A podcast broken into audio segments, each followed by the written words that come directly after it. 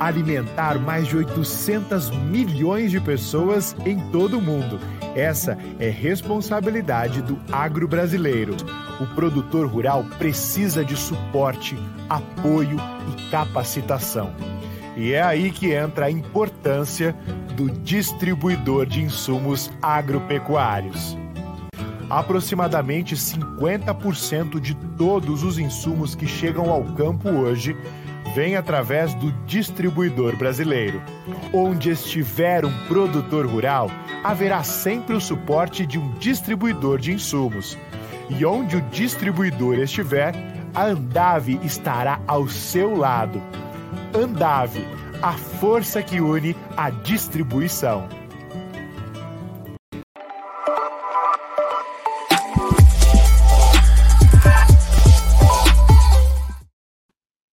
Olá, meus amigos e minhas amigas do site Notícias Agrícolas. Estamos aqui nesta segunda-feira para mais um programa Conexão Campo Cidade. A bolsa hoje está com uma alta aí de 1,58% e o dólar também subindo 0,28%. Estamos aqui nessa última segunda-feira é, do, do ano para nós, né? vai ser o último programa do ano depois o programa vai entrar em férias e a gente retoma a partir de janeiro. E estamos aqui ao lado dos meus colegas de bancada, Roberto Rodrigues, Tejon, Letícia, Antônio da Luz, para a gente debater os principais assuntos do momento e também todos os assuntos que foram muito relevantes esse ano e que poderão dar algum divisor para que nós, em 2023, também possamos fazer algumas escolhas sábias aí para melhorar o desempenho do nosso agronegócio. Eu queria começar, meus colegas, a nossa discussão colocando um ponto aqui. O, o Valor Econômico apresentou é, um resumo das, dos estudos feitos é, pela Comissão de Transição em relação à agricultura. E houveram alguns tópicos ali que são positivos, né? Fortalecer a, a, as culturas de subsistência do arroz, do feijão, da mandioca, do milho, né? Uh, fortalecer a possibilidade de, de, acelerar o acordo com, do Mercosul com a União Europeia, nomear mais cinco adidos agrícolas em alguns países estratégicos, como Irã, Chile, e mais três países. Né? Então, tem muita coisa positiva. Agora, tem uma coisa que eu achei muito negativo, que eu acredito que o, o, o futuro ministro precisa, com o novo governo, rever essa questão, que é, é proibir a Embrapa de fazer parcerias com empresas privadas. Para mim, isso é de uma infelicidade total é, é, esse, esse viés aí, como se a iniciativa privada fosse é, do mal. Né? Então, eu acho que essas questões de governo de direita de esquerda, a gente precisa tirar um pouco do, da ideologia e colocar mais o que é bom para o Brasil. Na minha opinião, não sei dos meus colegas aqui, a Embrapa, que tem sempre recursos limitados, se ela puder ter parcerias com empresas privadas do agro, ela vai poder ter muito mais recurso, muito mais condição de acelerar suas pesquisas e apoiar o desenvolvimento do agro. Muito bem, Marcelo. Posso, posso começar aí o comentário sobre isso? Manda ver. Eu, eu aqui, como originário de uma empresa de genética, que foi a Grosseries, eu posso dizer que essa iniciativa é uma iniciativa estúpida. Não apenas por causa do recurso, meu caro Marcelo, Roberto, Letícia, Antônio, se já está por aí também. É, o contato da Embrapa com os grandes centros de inovação planetários permitirá aos cientistas brasileiros acompanhar o estado da arte do conhecimento. E quando falamos de genética, eu conversei há poucos dias atrás com a Embrapa Aves e Suínos, lá de Santa Catarina. Eles me disseram: se por acaso houver um, é uma ficção científica, houver o corte da chegada do material genético do estado da arte hoje, suinocultura brasileira para em um ano. Então, Ao contrário, deveríamos estimular extraordinariamente as vinculações e que os cientistas brasileiros tivessem acesso ao estado da arte do conhecimento, fundamentalmente no campo da genética, onde nós somos totalmente dependentes dela, dá para fazer hoje a nossa agropecuária. Então, essas ideias aí são ideias é, de um pessoal que já ficou no tempo e é uma idiotice na minha forma de ver também, Marcelo. Acho que fora isso. Ah, Letícia. Fala aí, Letícia. Fora isso, é, a Embrapa faz muitos experimentos né, em loco, junto com, as, com, a, com a iniciativa privada. Então, dentro das fazendas, as demandas vêm dali. Eu, quando estive viajando pelo Mato Grosso, quanta coisa desenvolvida junto, né? quantas experiências de, de, desenvolvidas junto com o setor agropecuário grande, e as empresas que têm interesse em determinadas é, doenças, as pragas, etc., é, investem né, juntamente com a Embrapa nessa pesquisa para o negócio ter é, celeridade, velocidade. Então, eu acho que não, não tem como separar mesmo, como o Tejão já disse aí. Ô, Letícia, em primeiro lugar, quero te cumprimentar por esse belíssimo quadro atrás de você aí, viu? Ah, eu ganhei de quem? de um certo Rodrigo Rodrigues. Te amo, Bom, eu concordo plenamente com o que você está dizendo também, Marcelo, Tejon e Letícia, vocês estão dizendo, com, com uma, um comentário adicional. A Embrapa, há muitos anos, há décadas, já tem escritórios nos Estados Unidos, na Europa, no Japão, na África, exatamente para buscar.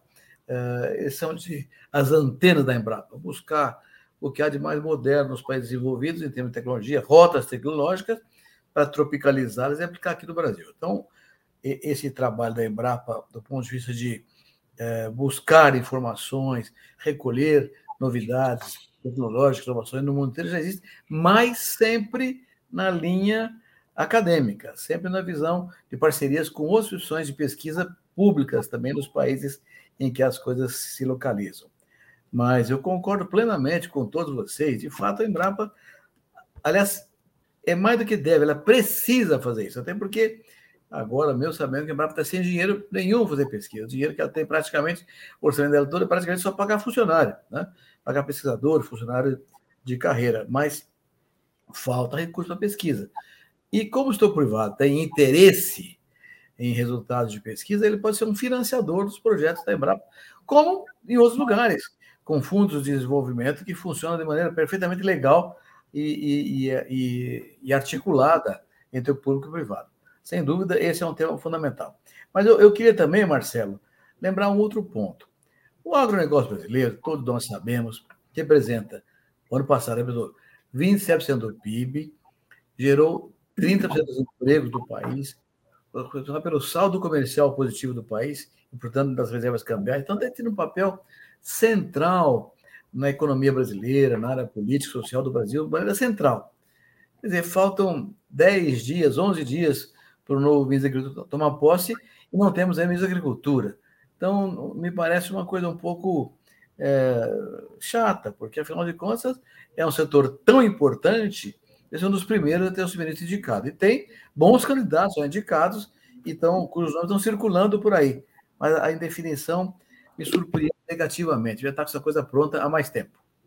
Agora, uma coisa, Roberto, dentro dessa linha aí que está acontecendo, é que o, o, presidente eleito, Luiz Inácio Lula, ele disse que ia fazer um governo de coalizão. Só que é, até então há uma predominância plena do PT nas pessoas já nomeadas. Né? Então, isso isso está ficando é, é, sem, sem lógica. Né? Tá, a, a, as atitudes estão diferentes do, dos discursos. Né?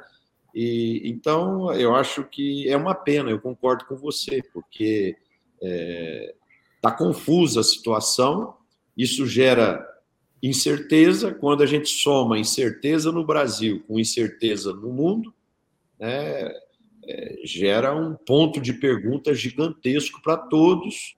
É, o juro está muito alto, a, a, inflação no mundo não tem apresentado sinais vigorosos de diminuir, o juro vai permanecer alto e com isso, qualquer investimento, qualquer atividade econômica, o empresário vai contar. Se antes ele contava até 100, ele vai contar até mil, até 10 mil para investir. Então, isso é ruim para o Brasil, é ruim para o mundo, e a gente vai demorar mais tempo aí para sair desse atoleiro que, que a gente passa.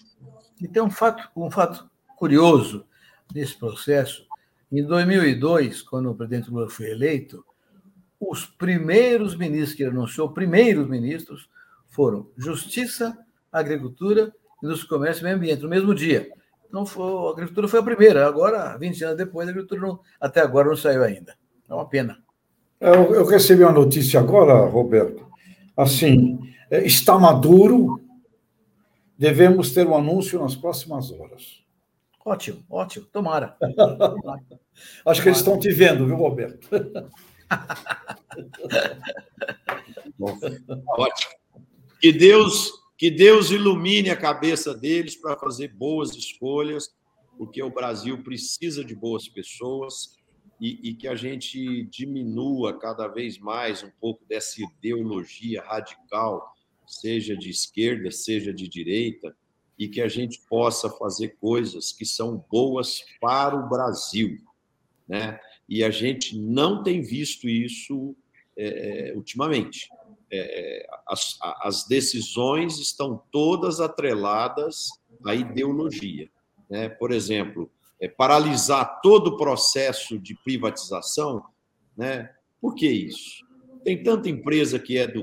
O, o governo não está precisando é, fazer o auxílio para as pessoas que têm é, limitação financeira, né?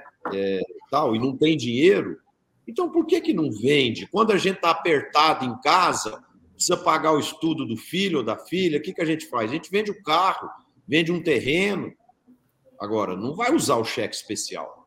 Né? Aqui não, a gente está querendo, não queremos vender nada, queremos usar o cheque especial e a gente quer que tudo dê certo. Aí, aí é utopia, aí é, é contrariar todos os, os, os conceitos da economia. Né? E quando a gente é, contraria a lei da gravidade, a gravidade cobra. Roberto, de... Roberto, diga, diga, Letícia.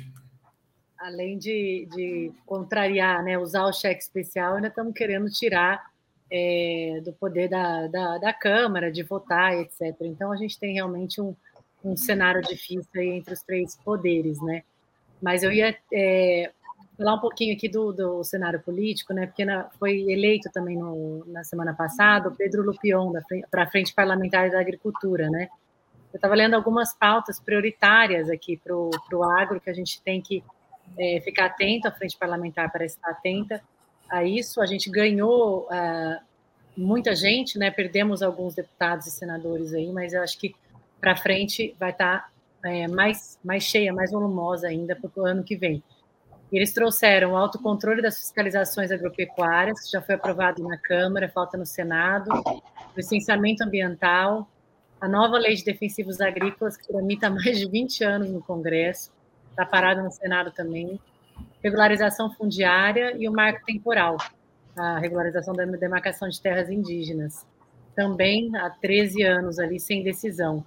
Fora isso, pautas como o professor Roberto sempre fala, seguro, crédito, plano safra, o plano safra também saiu nesse documento que você leu do, do valor, né? Segurança jurídica, porque a indicação de volta da invasão de terras é, tem dado, é, tem, tem ido um pouco para esse caminho, né? A gente tem que ter segurança jurídica para poder investir. O comércio internacional continuar abrindo portas, acho que a gente tem muitos países asiáticos para vender nossa produção e destravar a logística, é, onde nosso grande custo fica no final da produção, né? Roberto, posso fazer um. Bom, diga, diga. Só, só um ponto então, a Letícia falou em um dos tópicos, a lei dos defensivos agrícolas. É, eu quero linkar com o que eu estava falando anteriormente, de novo, com a ideologia. É, para o mercado, pessoal de direita aprova e gosta de aprovar a liberação de, de, de defensivo agrícola. E, e quem é de esquerda gosta de proibir novos defensivos agrícolas. Então, será que isso não deveria ser uma discussão técnica?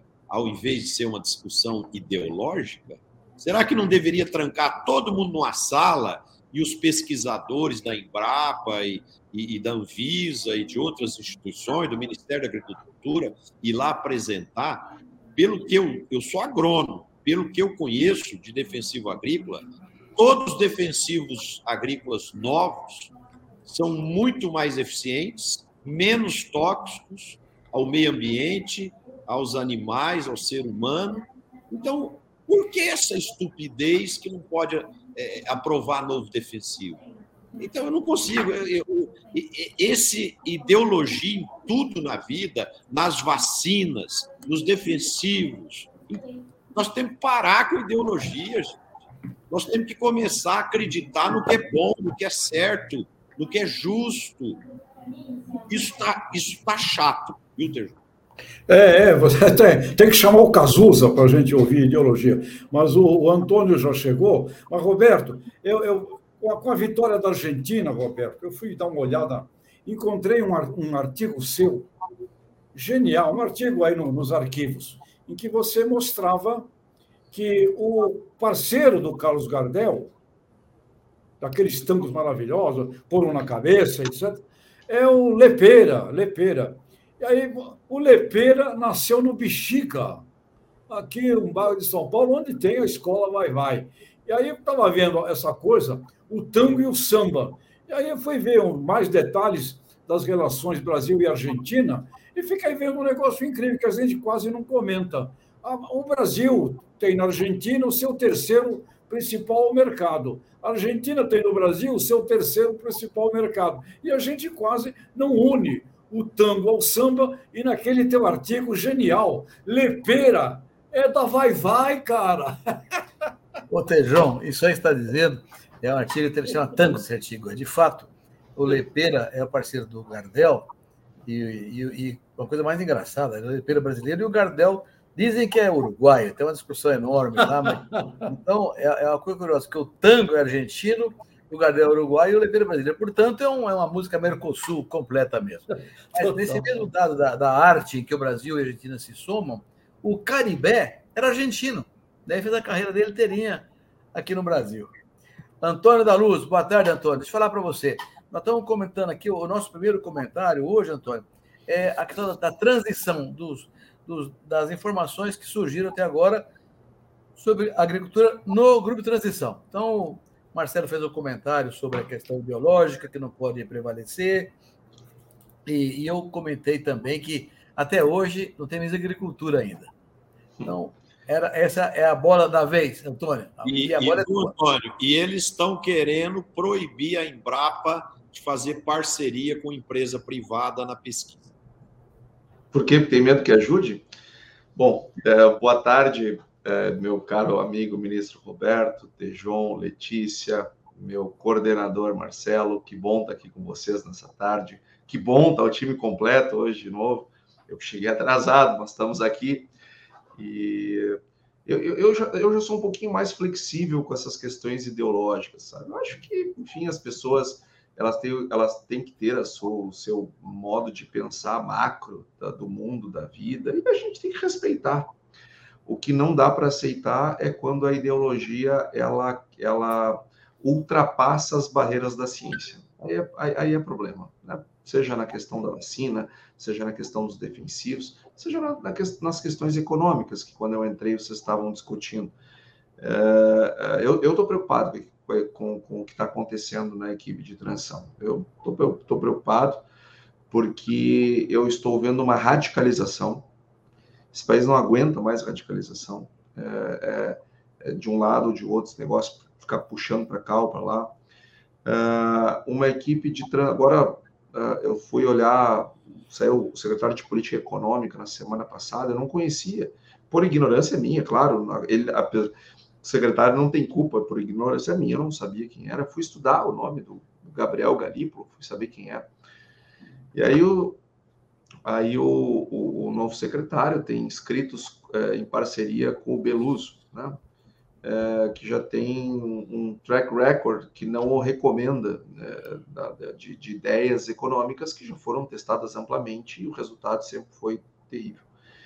E ele dizia, na época da pandemia, que todo gasto que estava sendo feito, quem achasse que isso podia gerar inflação, tinha que usar uma camisa de força.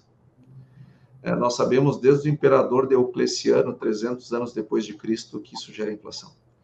É, é, e não deu outra. Nós geramos a maior inflação no mundo depois da crise do petróleo, foi essa, porque o mundo inteiro jogou muito dinheiro na economia. Então, é, é, essa a, a falta de percepção uh, da, da realidade, dos fatos, da, uh, da, da, da enfim, o, o, mundo é um laboratório, né? E, e, e não olhar para as evidências uh, científicas e, e, coletar os dados e saber o que acontece, isso é algo que me, me preocupa um pouco nesse início. Mas também acho que nós estamos dando muito, estamos muito preocupados por um, por, um, por um governo de transição. Vamos ver como é que vai começar mesmo. De repente, na hora do governo, muda, né? A gente já viu isso tantas vezes, quem sabe não estejamos nos preocupando à toa. Pelo menos esse é o meu desejo de final de ano. É verdade, é verdade. A hora que a pessoa senta na cadeira, vê o tamanho da responsabilidade do pênalti que ela tem que bater, é, muitas vezes o que ela imaginava antes de sentar na cadeira muda e, e o bom senso prevalece. É, é isso que a gente espera e, e eu, pessoalmente, eu esperaria que tivéssemos mais técnicos é, na, nos cargos-chave e menos políticos. Né? Pelo menos eu, eu imagino que se um dia é, eu tivesse no lugar de um presidente da República, eu ia perguntar para mim assim: quem é o melhor homem de educação ou mulher de educação para ser o ministro da Educação? Quem é o ser humano que mais entende de economia para ser o meu ministro da Economia? Quem que é a pessoa que entende mais de agricultura para ser meu ministro da Agricultura? Eu ia passar por ali. Agora, eles não, eles passam é, pelos partidos, eles querem alinhavar por partido. Eu, eu tenho uma convicção comigo que, quando há competência administrativa de um governo, o povo apoia e os deputados e os senadores, por consequência, também terão que apoiar. E Marcelo, se me permite, eu até queria falar uma, um, trazer uma reflexão, lógico que paralela, não é, não é sobre este assunto, mas que se conecta. É, foi o jogo ontem, né? é, é, o jogo ontem da final da Copa do Mundo, quando estava é, 2 a 0 e a Argentina começou a, a desconstruir o jeito de jogar que estava dando certo e dá com pouco a torcida começou a gritar olé. E dá com pouco a França fez um gol. Em ato contínuo, ela fez outro gol. E uma Copa do Mundo que estava ganha, tranquila, quase foi fora. Aí eu chamei meu filho. Chamei meu filho, estava vendo o jogo também, mas eu chamei ele para discutir sobre aquilo. E eu falei para ele o seguinte, Marcelo, e as tuas palavras agora me trouxeram à memória a minha conversa tive com meu filho ontem, porque eu acho que isso vale uma coisa para todo mundo. E no final do ano é bom refletir sobre isso. E eu preciso também evoluir nessas coisas, que todo mundo precisa. Mas como a importância a inteligência emocional. Como inteligência emocional é um negócio importante. E como às vezes a gente é, é, tem é, pessoas com uma cognição impressionante, uma capacidade cognitiva incrível, mas que não tem a estabilidade emocional necessária para conseguir usar na sua plenitude a, a sua cognição. E, e, e, eu me lembro de uma, de uma propaganda dos anos 90 que dizia que é, velocidade não é nada sem controle, que era uma propaganda de amortecedores, e é verdade. Não adianta ter um motor de Ferrari com uma suspensão de Chevette, você não vai conseguir andar na velocidade que o motor permite. Então, a inteligência emocional é, é como isso faz falta. Como talvez a, a, seja a inteligência emocional ou a falta dela que, que, que não nos permite evoluir um pouco mais como, como cidadania, como sociedade, fazendo exatamente isso que você está propondo, Marcelo olhar as coisas com um pouco mais de pragmatismo, olhar as coisas com um pouco mais de, de, de termo, de maturidade. Essa radicalização é, política que, enfim, o Tejon volta e meia traz essa preocupação, o ministro Roberto não só traz como, como mostra exemplos, enfim, né, como isso está fazendo mal e como isso está trazendo perspectivas sombrias. É, esse, esse é um tema que se, essa é uma das grandes coisas que nós em 2023 como sociedade seria um presente se nós pensássemos um pouco nisso. O pêndulo não para de ir para os. E aqui, Antônio, tem dentro dessa linha que você está falando, por exemplo, quando quando a pessoa é de direita ou é de esquerda, ela não consegue ver uma atitude correta do outro lado. E as coisas também não são assim. Né? Eu penso assim: a gente pode gostar de uma coisa, por exemplo, eu gosto do Palmeiras, torço pelo Palmeiras, mas quando o técnico toma uma escolha errada, eu critico o técnico. Quando um jogador do Palmeiras faz uma escolha errada, eu critico o jogador do Palmeiras. Não pode ser essa paixão plena e absoluta que a gente está vendo na política do, do, público da direita e do público da esquerda. Eu acho assim, é, é, a gente tem que ter a nossa capacidade de julgamento para criticar coisas erradas e aplaudir coisas certas. Em outras palavras, Marcelo, o radicalismo cega. É isso aí. Você não aceita outro lado. Mas, Tejão, você estava falando eu cortei a tua palavra. Desculpa, Tejão.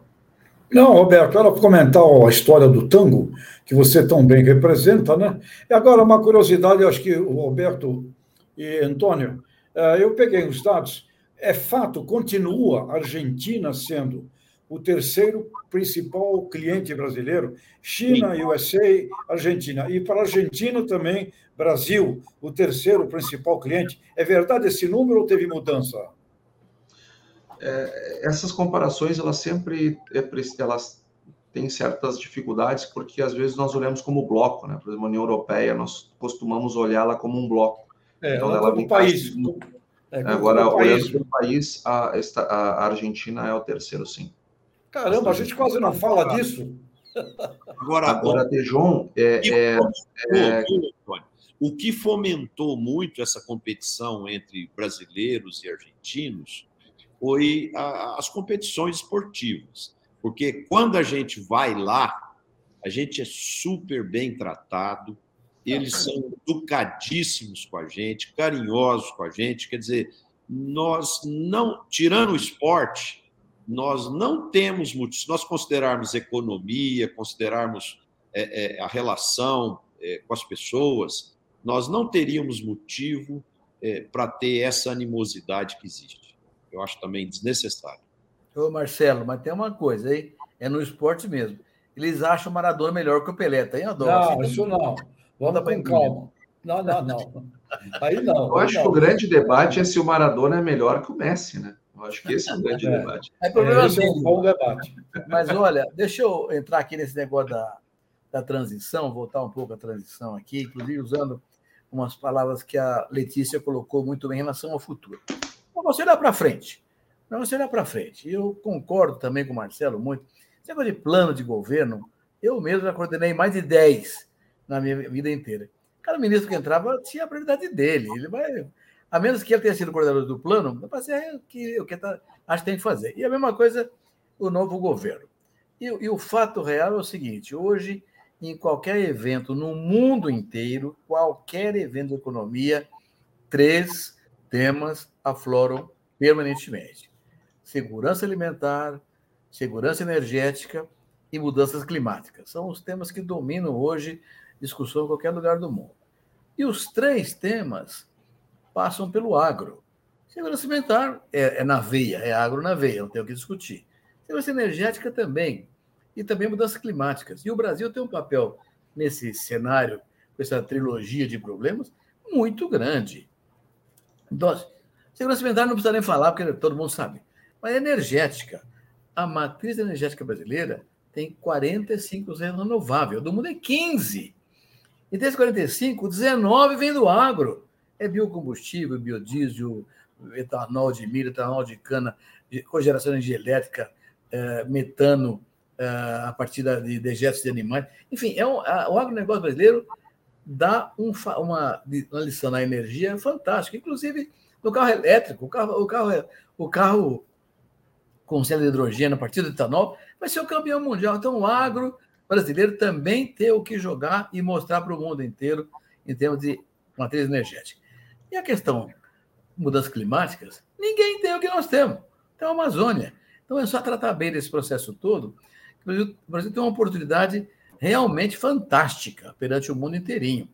Nós podemos ser os grandes, digamos, orientadores da segurança alimentar, energética e das climáticas, através do agro. E aí, não é exportar comida, não é exportar energia, não é exportar etanol, é exportar conhecimento, know-how, indústria, equipamento, legislação, variedades, gente que conhece, porque o Brasil pode ser de fato um grande líder mundial nessas, nesses três cenários que são o problema do mundo contemporâneo.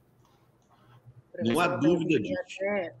fazer uma, uma, uma, observação aqui que eu já ouvi bastante isso na, nas suas falas, né, sobre a nova configuração da globalização, né? Que ao invés da cooperação, os países começaram a, a, a competir, né, somente. O que era uma ordem mundial antigamente, hoje em dia não é.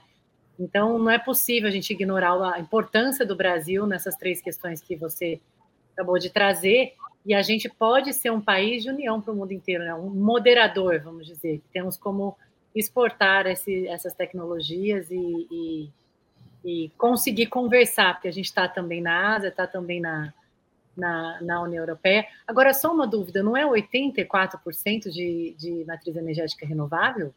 Não, é 45%. 45%. Uh, se tirar, se tirar, mas 19% é agronegócio, é agroenergia. É mais do que as hidrelétricas somadas todas. O que a agricultura produz energia é mais do que Itaipu, do que Ilha Solteira, do que todas as hidrelétricas do mundo do Brasil teriam somado. É impressionante esse número. Ninguém sabe esse número. E é fantástico. Agora, de novo, nesse tema, Marcelo, do teu problema né, ideológico, eh, como a, a, a Letícia está dizendo, nós podemos ser um, um supridor de alimentos, energia e, e é, mudanças climáticas para o mundo inteiro, porque nós somos do Ocidente e hoje dependendo da Ásia. Então, estamos no meio do caminho, não podemos ter ideologia nesse processo. Nós temos que ter ao contrário, a ideologia é sucesso, é exportar para todo mundo e ensinar todo mundo a produzir. Esse é o processo que o governo novo não pode perder de vista. E, Roberto, aí você tem, você tem um, um ponto de ideologia zero. E aí, Antônio, tem um gaúcho que já faleceu, o Barão de Tararé, ele escreveu: Tudo seria fácil se não fossem as dificuldades. Roberto, é isso aí. Só tem um probleminha, liderança. Como é que a gente faz essa coisa funcionar, Roberto? Bom, eu, eu acredito, João, um tema, já, já falamos até no começo dessa conversa de hoje aqui. O que importa é parceria público-privada.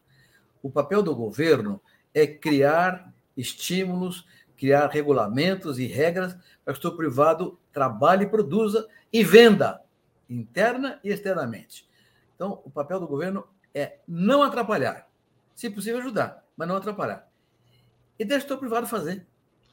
Concordo plenamente. É Mas aí, ministro, deixa eu lhe perguntar, é, é, apontando uma, uma incoerência que nós vemos com uma certa recorrência.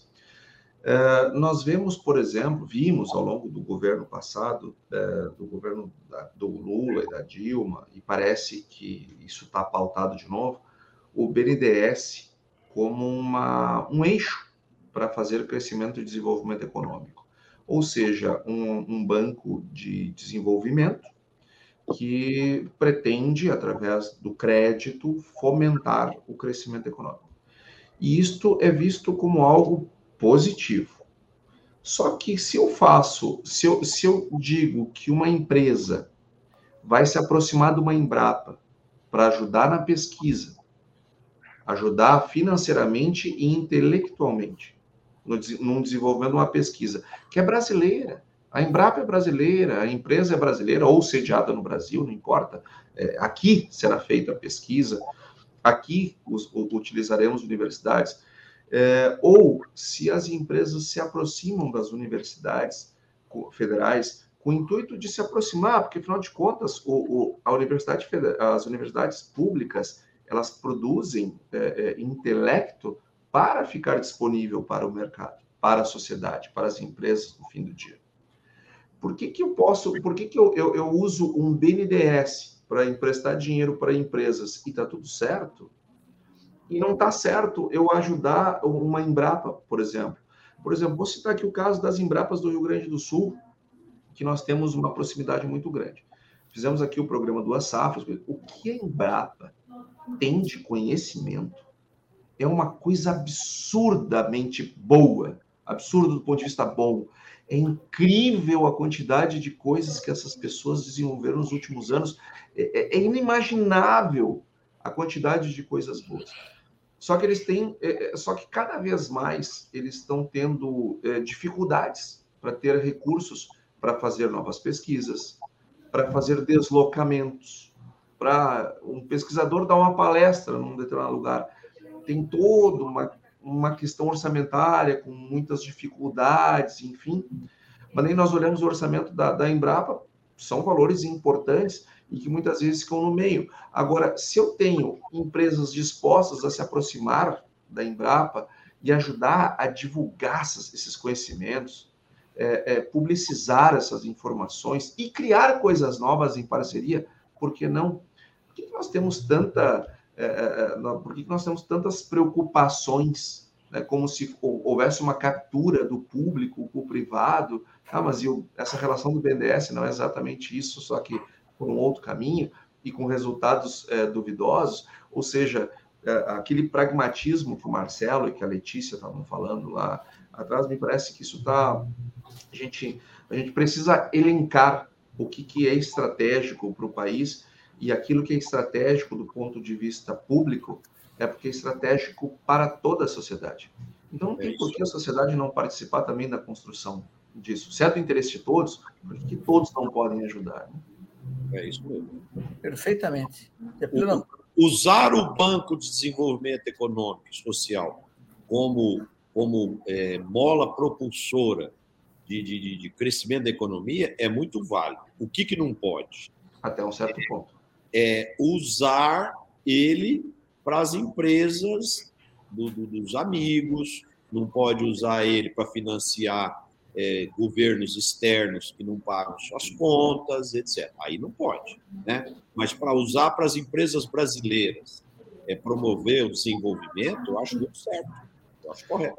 E, e eu também mais... acho, eu também acho, mas até uma certa dose. Porque até água demais faz mal, né? A gente pode se afogar. Tudo tem uma dose. Porque existe uma coisa que se chama demanda agregada, que é a soma do consumo das famílias, do gasto do governo, dos investimentos. Exportações menos importações. Essa é a curva da demanda agregada. Que, aliás, não é assim, é assim. E que ela vai encontrar um equilíbrio com a oferta agregada. Se eu, se eu tiver um, um equilíbrio novo que desloque essa demanda, eu posso gerar inflação. Então, é, é, é, até para fazer esses investimentos tem medida. E, e, e em 2015 nós chegamos a 8,1% do PIB. Então, é, é, concordo com você.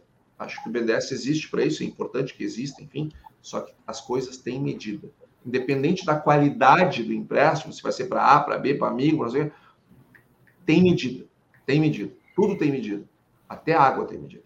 O Antônio tem mais um ponto em relação à, à, pesquisa, né? Ela não é, o resultado dela não vem imediato, né? São anos de pesquisa. Então, assim, um país não pode destruir as, suas unidades de pesquisa nunca na vida, né? nem, nem deixar de investir em tecnologia, mas não necessariamente você vai ver ele amanhã. Você vai ver ele dentro de vários anos. Então, muito bem observado. É discutível aí né, o, o, o, interesse em investimento em relação a isso. E, Tejão, eu achei aqui a parte só de exportações do nosso agro, né, que totalizaram 148,3 é, bilhões de dólares de janeiro a novembro, e os principais compradores, China, é, União Europeia, aí não é por país, né, por bloco, ele falou, Estados Unidos, Irã e Japão. Mas o, o, o Irã cresceu 125,8%, o Japão 68%. Então, é outro assunto que a gente tem aqui, que eu, que eu coloquei até ali da, da frente parlamentar, é a continuação de abrir mercados, né, que o Itamaraty consiga é, continuar não adianta a gente produzir essas safras absurdas aqui, recorde de produção, e não ter para onde escoar. É. Letícia, isso é na conta do agronegócio, né? Isso. Esses dados. É, porque o dado de terceiro é, incluindo todo o setor industrial. Ah, todo o setor é. Isso é um ponto interessante que está lá no programa de transição, nomear mais cinco adidos, inclusive no Irã. Eu queria colocar um dado aqui também para reflexão nossa. É, eu estava lendo um estudo hoje, com dados do FMI, que em 1980 o Brasil representava 4,3% do PIB global. E que em 2022 nós vamos representar só 2,3%. Quer dizer que em 42 anos nós perdemos quase metade da nossa representatividade do PIB. Por que isso? Porque os outros países estão crescendo muito mais do que a gente. E aqui tem governo de direita, de esquerda, de centro, de tudo quanto é jeito. E nós estamos vendo que, independente da ideologia, nós não estamos sendo capazes e competentes para crescer na mesma proporção que outras nações. E isso explica para nós aquela sensação de empobrecimento que a gente sente quando a gente vai é, é, viajar, vai para um país do primeiro mundo e a gente vê que o dinheiro da gente não dá para nada, né? Então, está é, é tá na hora, é, é, eu vejo assim, quando você tem um problema, a primeira forma, se você quiser resolver ele 50%, é você reconhecer que você tem aquele problema. E depois você começar a tomar atitudes para mudar e corrigir esse problema. Mas está aí os números do FMI. Brasil, em 42 anos, sai de 4,3% e cai para 2,3% do PIB global. Marcelo, tem vários estudos sobre esse tema que procuram colocar luz sobre essa questão.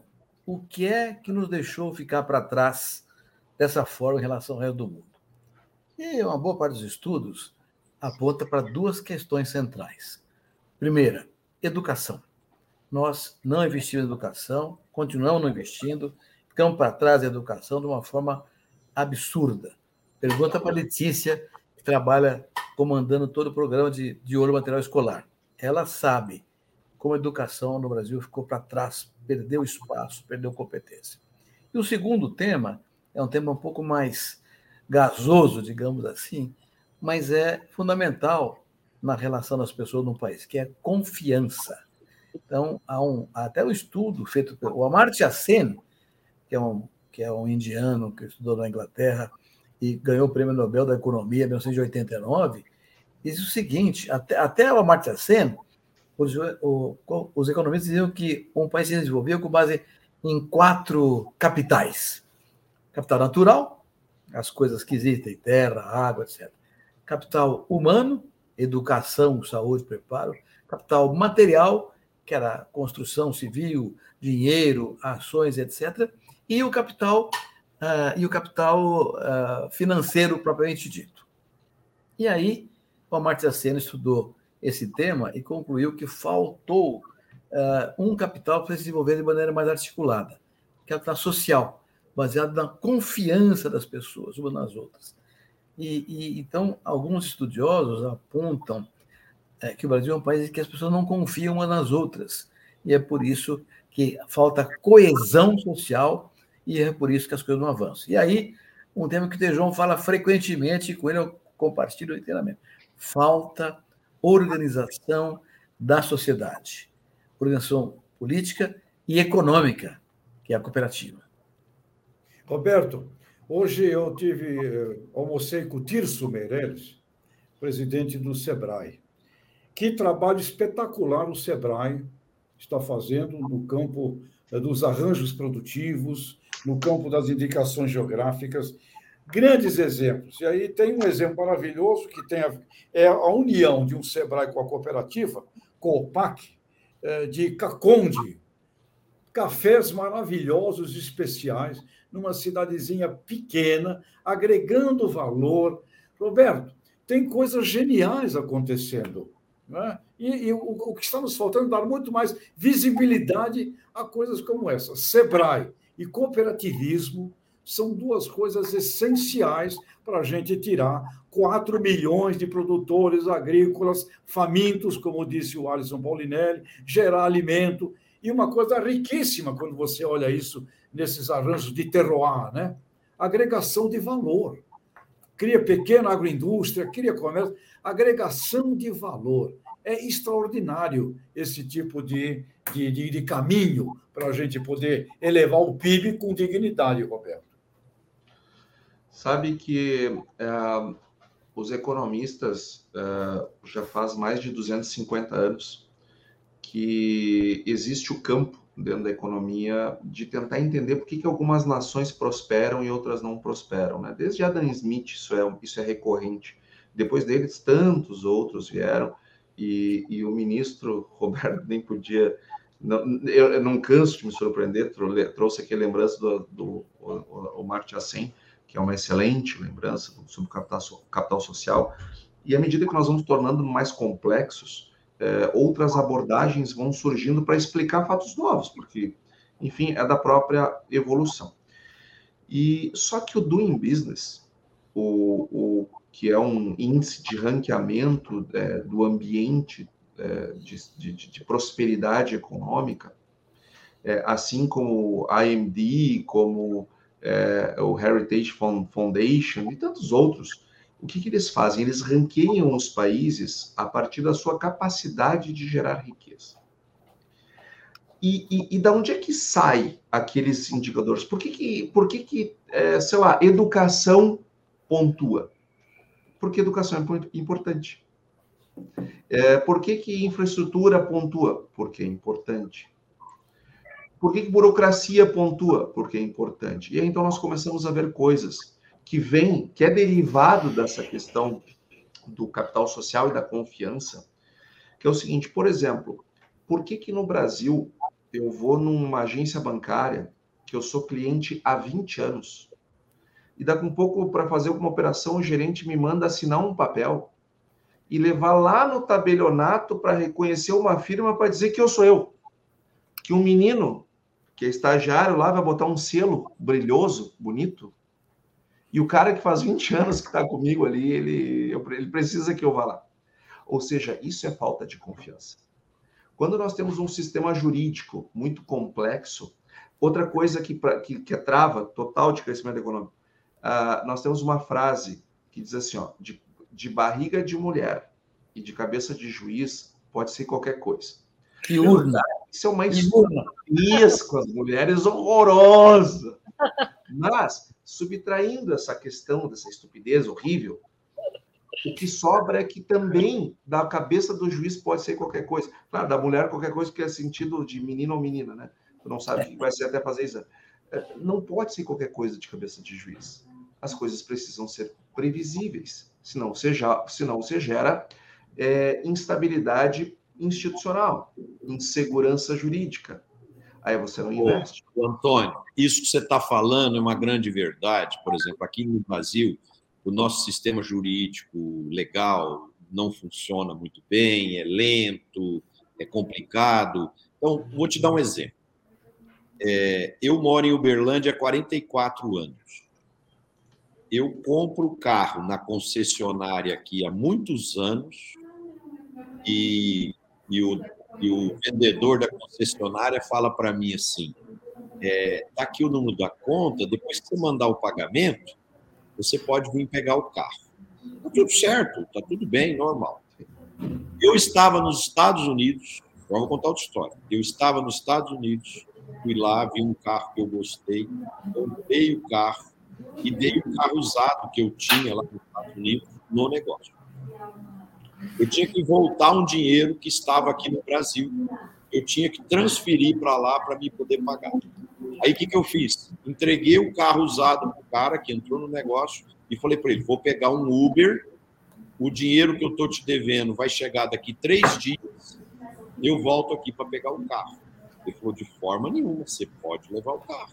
Falei, mas você não me conhece, é a primeira vez que eu venho aqui. Não tem problema, você comprou o carro, o carro é seu, pode levar. Você entendeu? Aí você vê a diferença Quer dizer, numa cidade que você mora, que você é conhecido, que você é tal, o cara só te entrega o carro se você pagar. Lá nos Estados Unidos, você paga metade do carro e o cara te entrega. Marcelo, olha que exemplo maravilhoso você está trazendo aqui. Veja só. O que é o PIB? É a soma dos valores adicionados. Ou seja, como é que eu adiciono valor? Nas transações comerciais toda vez que você vai na padaria comprar pão, você está criando PIB. Você está criando um dinheiro que não existia. Até aquele momento que você compra o pão, você está comprando aquela, aquela, aquele ato, você está gerando uma riqueza no seu país que ela não existia. Toda vez que você vai no supermercado, que corta o cabelo, que faz, enfim, as unhas, compra uma roupa, toda vez que você passar o cartão ou pagar em dinheiro, do jeito que for, está gerando uma riqueza no seu país que não existia. Então, quanto mais rápido for a geração de riqueza, mais riqueza vai gerar. Agora, se eu mando você preencher uma papelada danada e voltar daqui uma semana, nessa semana nós poderíamos ter feito muito outros negócios. O dinheiro poderia ter circulado muito mais e, que, e é o dinheiro, a circulação dele que gera mais dinheiro. Então, tenho que ter um ambiente de negócios propositivo. Eu tenho que fazer os negócios. As coisas precisam acontecer para gerar riqueza. Então, eu preciso ter um ambiente de negócios que seja proativo para se fazer negócios. E o Brasil, ele não tem isso. E muito vem da desconfiança. E uma pergunta que eu tenho como cidadão: eu não acho que o brasileiro seja um povo desonesto. Eu não estou falando isso aqui para fazer moral com a audiência. Eu não acho, sinceramente, não acho. Nós não somos um povo em é claro que temos um monte de gente safada, mas nós não somos em média mas pessoas que não dê para fazer um negócio com a criatura, com, com a guarda um pouquinho mais baixa. Não, não, eu não posso acreditar nisso. E aí eu fico me perguntando, será que a corrupção toda ou boa parte dela não é decorrente justamente da quantidade de amarras que a gente gera para fazer negócios? Será que se as coisas não fossem mais simples e mais transparentes e a punição mais contundente, nós não teríamos um ambiente de negócios muito mais propositivo, muito mais parecido com isso lá nos Estados Unidos? Pega o carro e não devolve e não paga lá em três dias para ver o que vai acontecer. Né? Então, é, é, e aqui? Aí você anda, entra com uma ação na justiça, não sei o quê, sabe? É, essas coisas a gente precisa repensar. Antônio, você fez eu lembrar da revolta de Atlas, que trazia trazia realmente essa falta da criação de leis desnecessárias e cada vez maiores que a sociedade vai deixando de, de obedecer, até porque não dá nem para decorar tanta lei, né? E uma outra preocupação no que vocês estão falando, eu acho, é a necessidade de entrar, entra um governo de esquerda ou de direita ou de centro, de destruir o que o outro fez, só para falar que destruiu. Então, assim, a ideia, assim, se a gente pudesse dar um recado, eu acho que para esse próximo governo é, gente, o Brasil é, o Brasil está andando, o Brasil estava na frente, inflação menor do que de fora, é, gente, o agronegócio né, que, a gente, que a gente trata está é, tá andando. Pegue da onde a gente está aqui, tem muita coisa boa para fazer, né? E o mérito pode ser de quem for, mas tem que tocar daqui para frente, não atrapalhar e todas essas leis criadas, essas discussões de ah, não tem financiamento aqui, nós vamos ter insegurança é, nas propriedades privadas ou não isso nem é certo ou não, mas essas discussões que vêm aflorando, né, divisão de ministérios que estavam muitas vezes aí unidos, trabalhando junto em relação ao ambiente, meio ambiente, agro junto. Então isso tudo causa essa insegurança, essa desconfiança também no empresário, né, não só produtores, mas é, no empresário no geral. Então esse clima está é, tá difícil aqui para a gente seguir. Vamos esperar é, rezando aqui até janeiro, né, para ver para qual rumo a gente vai tomar. É um belo recado seu, viu, Letícia? Porque é, nós deveríamos pensar sempre no que é bom para o Brasil, independente de quem fez. Se é bom para o país, vamos continuar fazendo. Se não é, vamos parar, vamos, né? Mas não é, vamos parar tudo porque foi o outro que estava fazendo. Essa ponte foi idealizada pelo outro, então vamos parar. Essa escola foi idealizada pelo outro, então vamos parar. É, não deveria ser assim, isso, isso é péssimo para o país. E, amigos, o nosso papo está ótimo. é, mas já estamos aqui caminhando para o final do programa e, e eu vou fazer um pedido aqui para vocês. Hoje eu quero ser o primeiro a falar, porque eu tenho que fazer uma palestra daqui a pouco. Então, nesse último programa do ano, eu queria agradecer a toda a nossa audiência, o carinho das pessoas. É, por onde a gente anda, encontro muita gente que assiste o nosso programa, curte o nosso programa. Queria agradecer mesmo esse carinho maravilhoso que vocês têm é, conosco. Agradecer os meus colegas aqui, o Roberto, o Antônio, o Tejon e a Letícia, que são amigos de verdade, que a gente aprendeu cada vez mais a admirar, e quanto mais a gente convive com eles, mais a gente tem prazer de aprender com essas pessoas incríveis que convivem aqui com a gente. E eu queria também deixar o meu desejo de Feliz Natal, com muita saúde, muita paz, muito amor para todos, e que a gente entre um 2023 com muita esperança, que a gente possa superar as incertezas que estão aí no mundo, no Brasil, e ter um ano bastante positivo para todos nós. Um abraço para todos e a gente se vê em 2023. Aí, amigos, vocês tocam é, até o final aí, por favor. Abraço, gente. Abraço, Marcelo. Alô, Marcelo. Letícia. Tua vez, Letícia. Agradecer né, esse, esse time aqui de peso. Na verdade, foi um grande prazer trabalhar junto com, com os senhores né, nesse, nesse ano, porque eu sou aqui a mais jovem, aqui aprendo muito demais. E agradecer também a nossa, a nossa audiência que nos ouve, aos nossos convidados. Acho que esse ano a gente fez, é, trouxe ótimas pessoas aqui para discutir panorama do agro, né, de diversas fontes, com todas as atualidades a equipe Conexão Campo Cidade também, que fica aí por trás, e que a gente tenha um Natal maravilhoso e cheio de bênçãos e que podemos, possamos usar, como o Tejão disse, para refletir esse final de ano e entrar o ano que vem com o pé direito, muito trabalho, muita seriedade e muito futuro para o Brasil.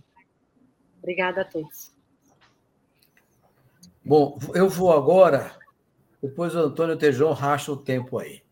A minha palavra é muito singela, é muito simples e muito clara. Eu desejo que 2023 seja o melhor ano para cada um de nós. Até aqui. Felicidades a todo mundo e boas festas. Obrigado, Roberto. Vou deixar o Antônio para o fim, pegar a sua palavra. Roberto, você apresentou o que é o planejamento para o PIB brasileiro dobrar de tamanho num planejamento agroalimentar, agroenergético, agroambiental. É um planejamento, fazendo esse planejamento, passa a ser impossível não dobrar o PIB de tamanho com todo o envolvimento que ele vai trazer na visão de cadeia produtiva. E eh, gostaria aqui de, eh, de encerrar falando o seguinte: vamos parar de falar só de transição de governo e vai aqui uma cobrança eu queria saber qual é a transição da iniciativa privada e se as confederações nacionais empresariais não poderiam estar reunidas preparando um plano independente de governo para, em janeiro, se unir a governo. Transição da iniciativa privada que tem que aparecer no show e parar de ficar falando lá de Brasília, porque, Roberto, como você disse, não adianta esperar por governo, como o Alisson Paulinelli também me ensinou. Grande ano e vamos nós tomar conta do país. Antônio. Bom, uma, uma tremenda uma responsabilidade ser o último aqui, mas então quero desejar um Feliz Natal para todas as famílias, as famílias de cada um de vocês, as famílias de cada um daqueles que nos acompanham na audiência, que é muita gente, a família do pessoal do Conexão, que fica nos bastidores.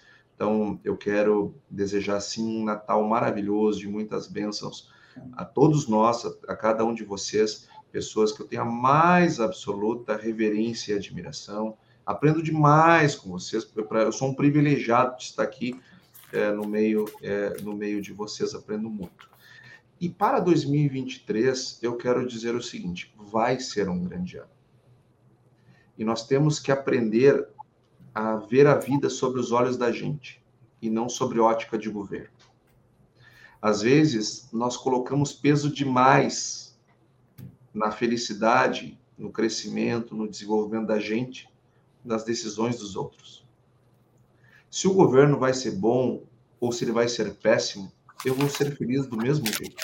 As coisas poderão, para o país, serem melhores do que eu esperava, piores do que eu esperava, do jeito que eu esperava. Agora, a minha felicidade depende de mim. A minha prosperidade depende de mim. E isto vale muito para isso que está falando também, Tejon.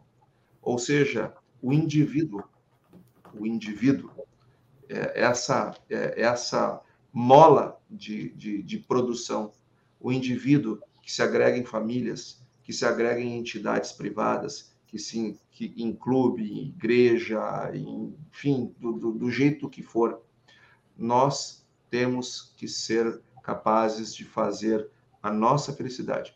Porque uma das coisas que diz lá nos axiomas para o crescimento econômico, desenvolvimento econômico, é que é papel do setor privado. Isto é uma instituição econômica, Tejon. É papel do setor privado o crescimento econômico, não o público. O público, ele é partícipe, ele é importante, ele tem um papel super relevante. Mas o papel do crescimento econômico é da sociedade, do privado, dos indivíduos. Então, seja, aconteça o que acontecer em 2023 no Brasil, eu quero ser feliz, eu quero ser próspero, e eu vou dar a minha contribuição da melhor forma é, que puder. Antônio, vale, vale um, um slogan, um slogan publicitário em cima disso. Felicidade não se terceiriza. E nem se espera. Nem Até o ano que vem. Governo, sei lá, fazer. Grande abraço, grande ano a todos. Felicidades a todos. Até 2023.